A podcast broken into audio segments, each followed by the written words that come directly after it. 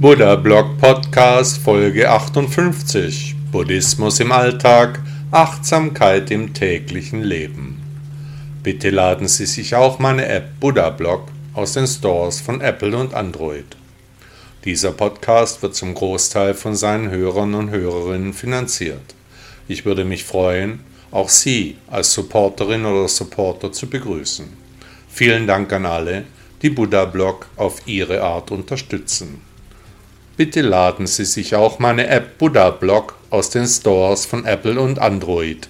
Herzlichen Dank.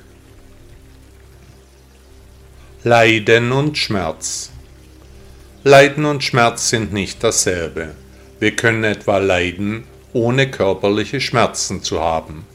Schmerz ist eine komplexe Sinnesempfindung, die hauptsächlich von Signalen aus den Nerven an das Gehirn gesendet wird. Leiden dagegen bezeichnet all das, was einen Menschen körperlich und seelisch belastet. Das sind in erster Linie nicht erfüllte Erwartungen oder Bedürfnisse, Verlust und Trennung, Zwänge, Alter, Krankheit und Tod. Man kann natürlich auch unter Schmerzen leiden, etwa unter chronischem Schmerz, jedoch zielt das Wort Leiden mehr auf die seelische Komponente, wogegen sich Schmerz für die körperliche Verletztheit durchgesetzt hat. Nach Buddha leiden wir, die Philosophie des großen Lehrers dreht sich um das Leid als die Quelle unserer Unzufriedenheit, unseres Haders mit uns, aber auch mit dem Umfeld. Wir beginnen zu leiden, weil wir erkennen, dass nichts von Dauer ist, wir alles verlieren werden, Veränderung die einzige Konstante im Leben sein wird. Trotzdem gibt es in uns Menschen Gier, Hass und Verblendung die uns völlig aus der Bahn werfen, uns die wahren Zusammenhänge verschließen. Was bringt es gierig zu sein, wenn wir alles wieder verlieren werden? Was bringt es zu hassen, wenn alle Lebewesen vergehen werden? Was bringt es verblendet zu sein, wenn wir das Alter klar auf uns zukommen sehen, wir also wissen, was auf uns zukommt? Ob wir leiden oder nicht, das ist in erster Linie ein Entschluss. Das hört sich sehr einfach an und es ist auch sehr einfach. Wenn Sie genau jetzt beschließen, nicht mehr zu leiden, egal was da kommen mag, dann werden Sie auch nicht mehr leiden. Ein naher Angehöriger stirbt, Sie bestimmen, ob Sie darunter leiden. Denn eins ist sicher, der Angehörige musste sterben, weil eben alle Menschen sterben. Sie sagen aber doch nicht jetzt, ich vermisse sie oder ihn so sehr. Gut, aber warum darunter leiden? Das Sterben ist ein natürlicher Vorgang. Was bringt es, wenn sie leiden wie ein Hund? Was würde sich ändern, wenn sie sich eine neutrale Herangehensweise angewöhnen würden, so etwa wie Buddha dies seinen Anhängern empfahl? Nichts würde sich ändern, die Welt dreht sich weiter, ihr Umfeld wäre unverändert, nur sie selbst ihnen wäre wesentlich wohler. Denn wenn sie an etwas nichts ändern können, weshalb sich darüber grämen, könnte es nicht sein, dass wir die Angelegenheit durch das Erreichen der Erleuchtung sehr verändern könnten, und wenn ja, wie? Schmerzen können wir nicht immer vermeiden, das Leid aber schon. Befreien Sie sich vom Leid, es ist Ihre Entscheidung. Buddha sagte einmal, Weise ist, wer in Bezug auf Entstehen und Vergehen zur völligen Vernichtung des Leidens kommt. Erinnerung. Ganz egal, wohin wir gehen, völlig unwichtig, in welchem Ort wir uns verstecken, vor was wir davonlaufen, unsere Erinnerungen liegen ganz oben auf im Koffer, können nicht einfach zurückgelassen werden. Ständig spielt der Gedankenpalast wieder und wieder dieselben Erinnerungen ein, gemischt mit Selbstzweifeln. Hätte ich doch nur, warum habe ich, könnte ich die Zeit zurückdrehen. Können sie aber nicht. All die Begebenheiten, die kleinen Geschichten, die Souvenirs der Emotionen werden für viele Menschen zur Belastung. Die Erinnerung wird vergoldet, die Depressionen wachsen. Eine plumpe, psychologische Kriegsführung, die der Gedankenpalast da abzieht. Die Erinnerungen laufen in einer Dauerschleife, werden mehr und mehr zur Belastung, niemand kann ihnen entfliehen, der nicht über die Zusammenhänge nachgedacht hat. Wollen Sie darüber nachdenken? Welche Erinnerungen spielen für Sie eine Rolle? Können Sie sich an Einzelheiten erinnern? Wie haben diese Geschichten Sie geprägt? Was halten Sie von vorwärts gerichteten Erinnerungen? Können Sie sich an die Zukunft erinnern? Also die Zukunft sehen. Und überhaupt, nach Buddha sind selbst Zeit und Raum eine Illusion. Nichts ist echt, alles nur gefühlt. Ich bin mir sicher, dass diese Welt nicht wirklich ist, sondern wir Dinge und Begebenheiten nur für real halten, ganz einfach, weil wir es wollen. In nicht allzu ferner Zukunft werden Flugdrohnen über uns hinwegsausen. Können Sie die schon sehen? Noch nichts existiert, aber vorstellbar. Die Vorsehung als Spielball der menschlichen Existenz, das Leben als Videospiel. Sehen Sie Ihre Zukunft jetzt schon vor Ihrem inneren Auge? Mit den Erinnerungen ist es so eine Sache. Selten können wir die Dinge so abbilden, wie sie wirklich waren. Die zeitliche Verschiebung macht vieles anders. Aus der furchtbaren Partnerschaft wird nach der Trennung die verlorene Liebe. Aus dem ungeliebten Job die vergeudete Chance, aus der abgebrochenen Ausbildung die vermeintlich goldene Zukunft. An die Ängste, Sorgen und Nöte, die wir durchlitten, daran können wir uns nur selten noch erinnern, die guten Dinge werden in der Erinnerung zu herausragenden, in der Erinnerung wird alles so viel besser. Aber ist nicht die Gegenwart die beste Zeit, ganz einfach, weil sie nicht zu real scheint, sondern authentisch? Das Hier, das Jetzt und das Heute, das bildet dann neue Erinnerungen ab, die dann eines schönen Tages den Gedankenpalast beschäftigen. Wer weiß, was die Zukunft bringen mag. Die Erinnerungen von morgen die können wir uns ganz bewusst aussuchen, auf unsere Bedürfnisse zuschneiden, immer der Philosophie Buddhas folgend. Jeder Tag ist einzigartig, jeder Moment ergibt Sinn. Rühme dich nicht des morgigen Tages. Es gilt, der Weg ist das Ziel. Buddha sagte einmal, vergangene Liebe ist bloß Erinnerung. Zukünftige Liebe ist ein Traum und ein Wunsch. Nur in der Gegenwart, im Hier und im Heute können wir wirklich lieben.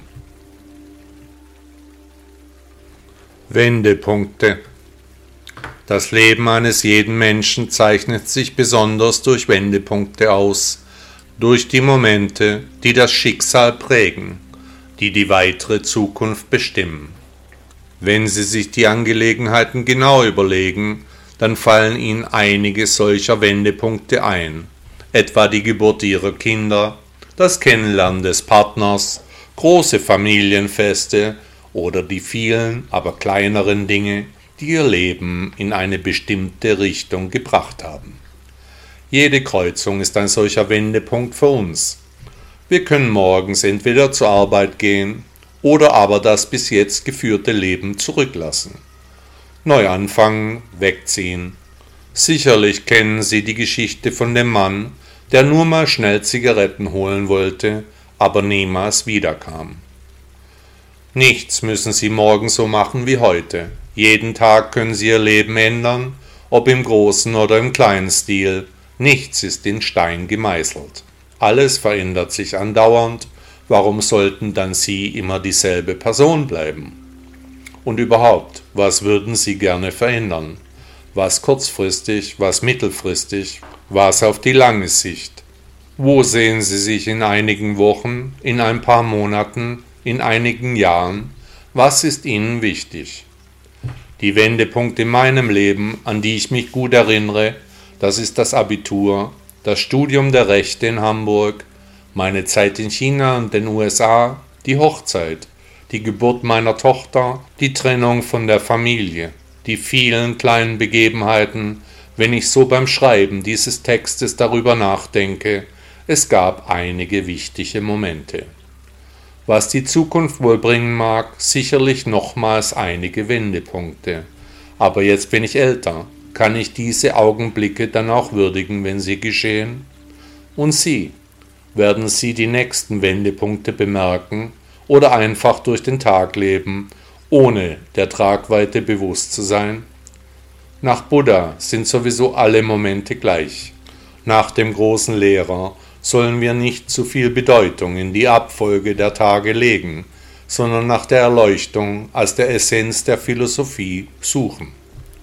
Sind Sie bereit, Ihr Leben einmal Revue passieren zu lassen, sich an die besonderen Momente zu erinnern und diese dann in Relation zur Lehre des Lehrers aller Lehrer zu bringen?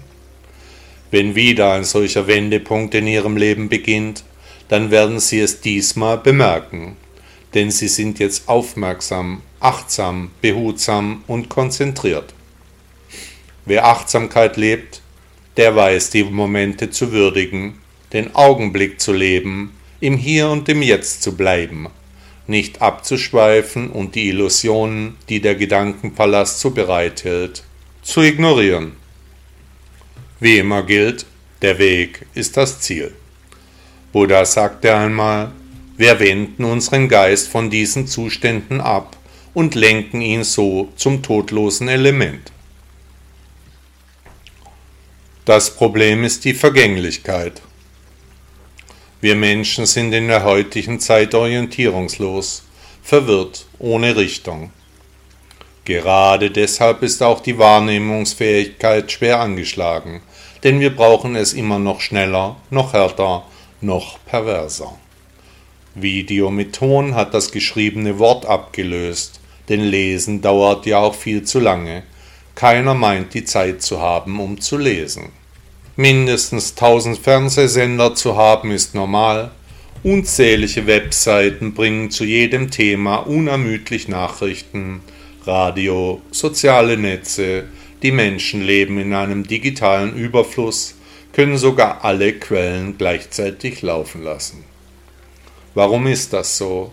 Richtig, Tief in sich hat der Mensch so unglaubliche Angst vor seiner eigenen Vergänglichkeit, so dass man sich besser einklingt. Man kann gar nicht genug davon bekommen, wäre am besten überall und am Ende dann nirgends. Schnell noch ein Video hochladen, das Essen posten, die Nachrichten checken, die Route berechnen lassen, dann fühlt sich der moderne Mensch sicher, safe im Irrsinn seiner Umgebung ohne Rast und Ruhe auf dem Weg zum Nirgendwo. Obendrauf verlernen wir das Lesen, Bildmaterial aus Fernsehen, YouTube und vom Handy übernimmt die Kultur im Land der Dichter und Denker. Reine Unterhaltung ist gefragt, Ablenkung vom Schicksal, das Ende ist nah, lass uns noch nen Video reinziehen. Wir tun alles Mögliche, um uns von unserer Vergänglichkeit abzulenken, schneller, weiter, höher, wo findet sich der nächste Kick? Das Lesen ist schon zu schwer, besser ein Film oder Podcast. Nebenher dann in einer Zeitung blättern, parallel noch telefonieren, die Kinder beaufsichtigen, alles zur selben Zeit. Wenn wir uns mit unserer Vergänglichkeit anfreunden, dann können wir ein friedliches Leben führen, denn ändern können wir sowieso nichts, es kommt so, wie es kommen muss wenn wir am Ausgang der Angelegenheit nichts ändern können, warum uns dann überhaupt Gedanken machen? Die Vergänglichkeit, die ist ein sehr gutes Ziel. Buddha sagte einmal, was vergänglich ist, lohnt nicht der Liebe, lohnt nicht der Freude, lohnt nicht der Neigung. Einsichtsmeditation wie die meisten Meditationen wird auch die Einsichtsmeditation sitzend auf einem Kissen praktiziert, die Beine gekreuzt, der Oberkörper entspannt aufgerichtet. Wer den Schneidersitz nicht halten will oder mag, der kann auch auf einem Stuhl sitzen, ohne sich anzulehnen, die Beine am Boden abstellen. Schließen Sie die Augen, halten Sie den Kopf minimal nach vorne gesenkt. Nutzen Sie für diese Meditation meine App, um die Zeit zu bestimmen. Sie finden diese im Android und Apple Store unter dem Namen Sleep with Sounds. Die Einsichtsmeditation ist eine traditionelle buddhistische Praxis, bei der die Achtsamkeit des Atems im Vordergrund steht. So wird der Geist beruhigt, der Zugang zu den sechs Fenstern des Menschen kontrolliert. Dabei wandert das geistige Augenmerk immer mehr zu den körperlichen Empfindungen und den angeschlossenen mentalen Begebenheiten, die im Jetzt und im Hier auftauchen, an die eben nicht angehaftet werden soll. Immer stärker folgt das Bewusstsein dem Atem, die Aufmerksamkeit geht achtsam in die Ruhe, der Bauch hebt und senkt sich, die ein- und ausströmende Luft wird immer entspannter, die Nasenlöcher und die Oberlippe spüren den Luftzug. Die Umgebung tritt immer weiter zurück, es wird ruhiger, der Körper fühlt nicht mehr, der Gedankenpalast fährt in einen Ruhemodus. Welche Emotionen kommen jetzt hoch, was passiert, wenn Sie versuchen, diese wahrzunehmen? Die Konzentration erfolgt in völliger Achtsamkeit. Alle Gedanken werden immer weniger, werden zu Hintergrundgeräuschen, ähnlich dem Stimmengewirr am Bahnhof, das uns auffällt, wenn wir eintreten, das nach einigen Momenten aber verstummt. Nun ist es an der Zeit, sich auf die Bewegung des Bauches bei der Atmung zu fokussieren, um tiefer in die Einsichtsmeditation abzutauchen. Die fünf Sinne sollten immer weniger die Aufmerksamkeit abziehen. Wenn nun Unlust zum Weitermachen auftaucht, empfehle ich Ihnen den Vortrag von Shan Li zu diesem Thema. Notieren Sie sich im Geist, was Sie aus der Ruhe bringt. Setzen Sie die Meditation einfach fort. Wichtig dabei ist, den störenden Dingen den Charakter zu nehmen. So bezeichnen wir etwa das Klingeln des Telefons als Geräusch, den Schmerz im Rücken nur noch als Schmerz, das Denken an einen anderen Menschen nur noch als Erinnerung.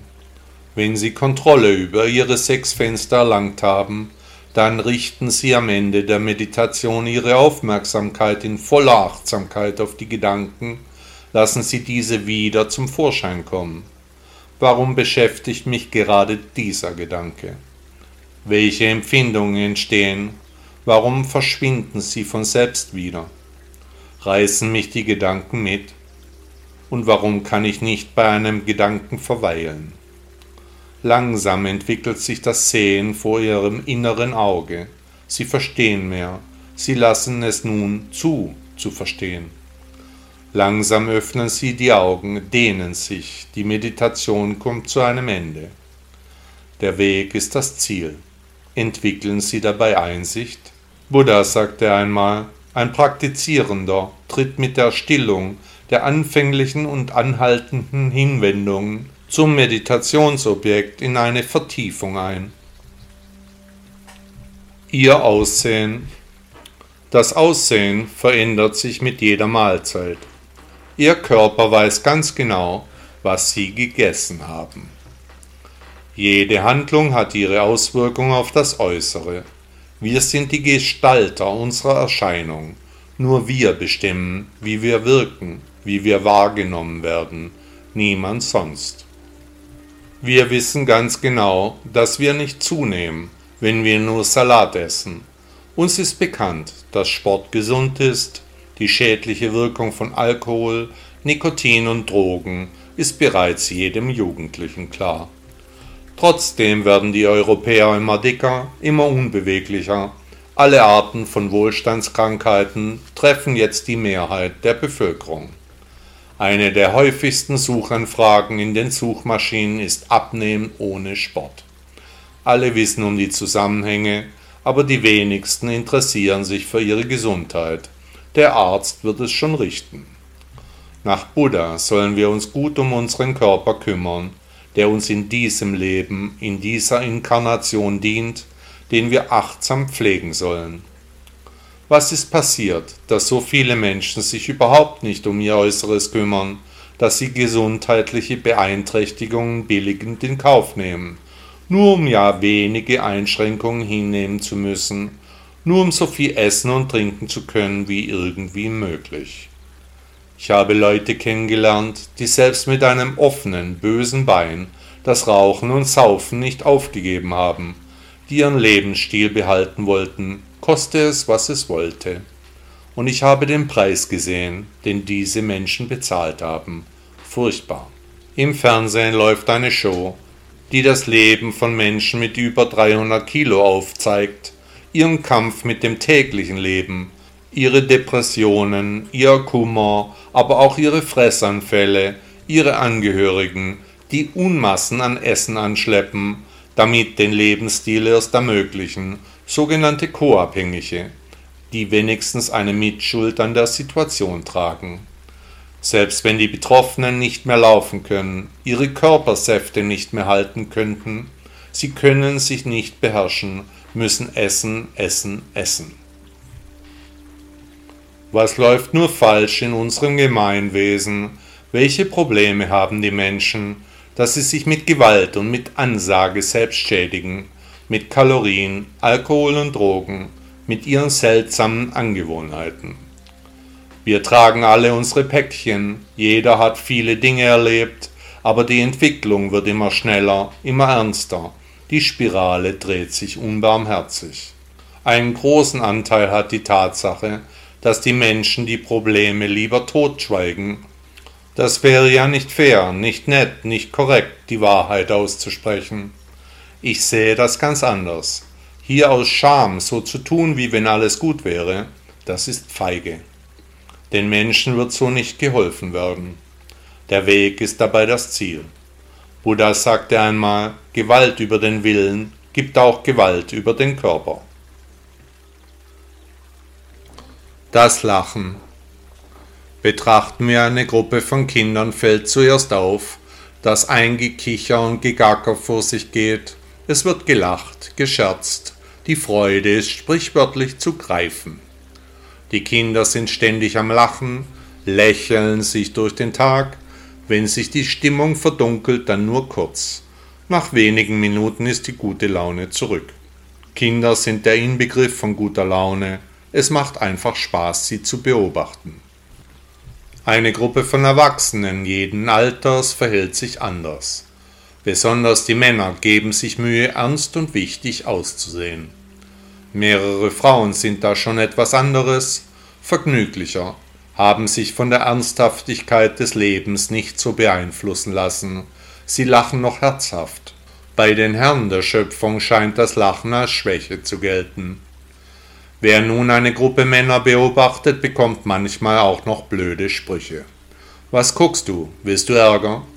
Die Unbekümmertheit ist verschwunden, das gesamte Benehmen ist völlig anders geworden.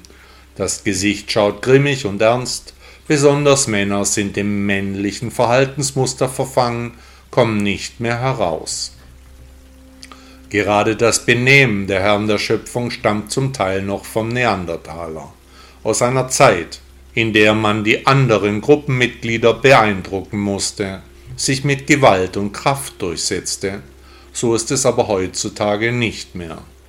Vielleicht wird es einmal wieder so, aber wir können unseren Teil dagegen tun, indem wir die gute Laune aus den Kindertagen nicht vergessen, die unbekümmerten Zeiten zurückholen.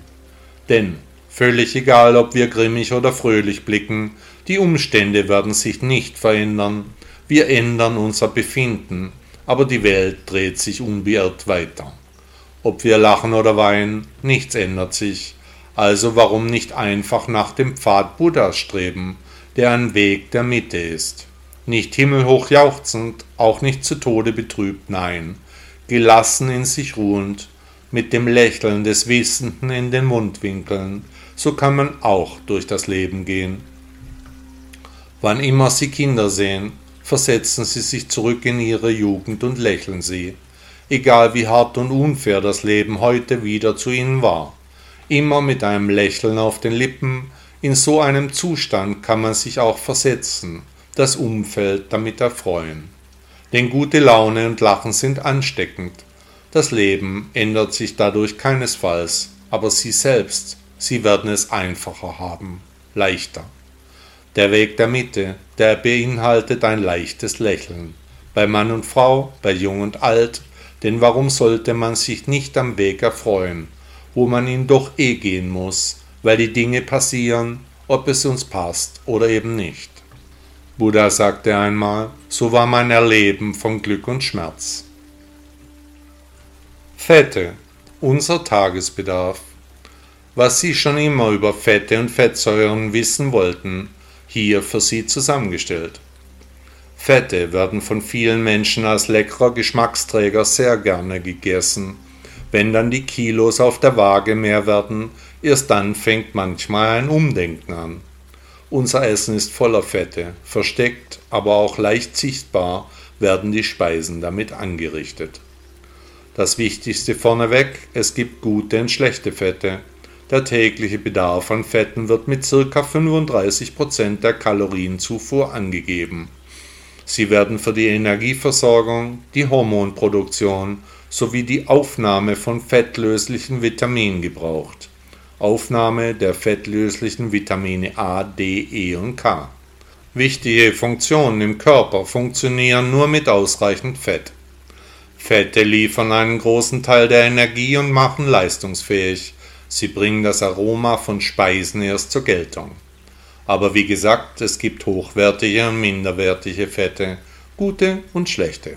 Sinn und Zweck dieses Textes ist es, sie dafür zu sensibilisieren denn nach Buddha sollen wir nach unserem Körper gut schauen. Man unterscheidet grundsätzlich zwischen gesättigten und ungesättigten Fetten.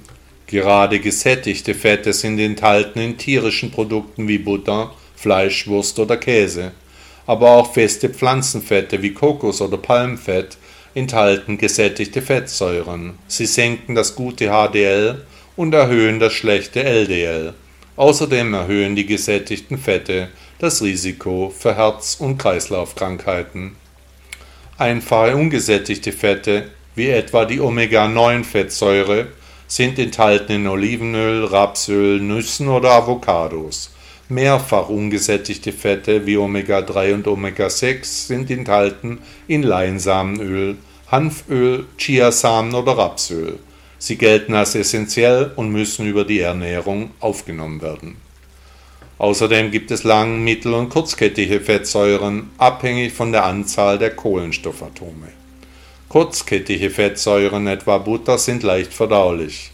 Langkettige Fettsäuren werden als Fettdepot eingelagert, Hüftgold genannt. Fettpolster haben aber auch andere Funktionen, wie etwa thermische Isolierung oder als Druckpolster. Sonst würden wir ja auf den Knochen sitzen. Der Mensch sollte nach der WHO wenigstens 30 Gramm Fett aufnehmen, Männer sogar 50 Gramm. Allerdings ist ein zu viel an Fett. Das fängt etwa beim Doppelten der empfohlenen Tagesmenge an ein Auslöser für Krankheiten, wie etwa Adipositas, Diabetes Typ 2, Dyslipoproteinämie, Hypertonie, metabolisches Syndrom, koronare Herzkrankheiten, Schlaganfall sowie Krebskrankheiten aller Art. Wichtig ist, dass das Verhältnis von Omega-6 und Omega-3-Fettsäuren passt. Ich empfehle ein 1 zu 1, was ich durch Einnahme von ausreichend Omega-3-Kapseln erreiche. Gute Quellen für Fett sind außerdem Nüsse und Samen, Sojaprodukte, Tofu oder Tempeh, eine Auswahl hochwertiger Öle, Sesamöl, Leinsamen, Oliven oder Öl sowie Kokosöl. Ich für meinen Teil bin der Meinung, dass tierische Fette etwa die Hälfte der Einnahme ausmachen sollten. Gerade Butter wird zu Unrecht verteufelt. Der Weg ist auch hier das Ziel. Buddha sagte einmal, die beste Gabe ist Gesundheit. Transzendentale Meditation Auf die transzendentale Meditation halten viele Übende ganz große Stücke. Es wird bei dieser Meditationsform von einer hohen Wirksamkeit berichtet. Mir selbst bekommt diese Meditationsform sehr gut. Innerhalb kurzer Zeit erreiche ich einen ruhigen Bewusstseinszustand. Üben kann man im Sitzen, Stehen oder Liegen. Die transzendentale Meditation ist eine vom indischen Guru Maharishi Mahesh Yogi erfundene Methode, die auch markenrechtlich geschützt ist in meinen Augen ein sehr einsames Markenrecht, aber der Garten des Herrn ist eben unergründlich. Zwar ist der Name transzendentale Meditation rechtlich geschützt, diese Meditation wurde aber schon lange vor dem Guru in allen Herrenländern verwendet. Im Chan ist es eine weit verbreitete Praxis, aber alle Buddhisten haben wahrscheinlich schon einmal eine Mantra-Meditation gemacht. Nur der Name ist geschützt die Meditationsform nicht. Jeder kann eine Mantra-Meditation ausführen oder lehren. Bei dieser Meditationsform wird ein gleichbleibendes Mantra gewählt und beständig wiederholt, laut oder leise ausgesprochen oder nur im Geist zitiert, bis der Übende einen meditativen Zustand erreicht. Ein Mantra kann entweder ein einzelnes Wort, zum Beispiel Om, oder auch ein ganzer Satz sein. Nach einigen Wiederholungen oder mit gegebener Übung kommt man dem Unterbewusstsein immer näher. Die Suche nach dem wahren Ich kann beginnen. Gedanken, Wahrnehmungen und das Umfeld soll so meditativ ausgeschaltet werden. Welches Mantra man wählt, hängt ganz alleine vom eigenen Befinden ab. Was spricht mich an? Was hat eine Bedeutung für mich? Völlig egal, ob in chinesischer Sprache oder auf Sanskrit, vielleicht auch in der Muttersprache, möglicherweise nur der Urlaut Om, ganz gleichgültig. Hauptsache es wirkt genau für Sie. Welche Worte oder Sätze haben Bedeutung für Sie? Was könnte dahinter stecken? Warum gerade diese Geräusche, Worte oder Redewendungen? Sie werden es herausfinden, da bin ich mir sicher denn alles Wissen dieser Welt schlummert bereits in ihnen. Sie müssen nur die Zugänge freilegen. Ich für meinen Teil habe für mein Mantra das Lied gewählt, das ich vor fast 40 Jahren ständig und überall im Shaolin-Tempel China gehört habe, das Amitofo. Manchmal konnte ich gar nicht richtig unterscheiden, war es ein Ohrwurm oder ein Mantra, das mich begleitete.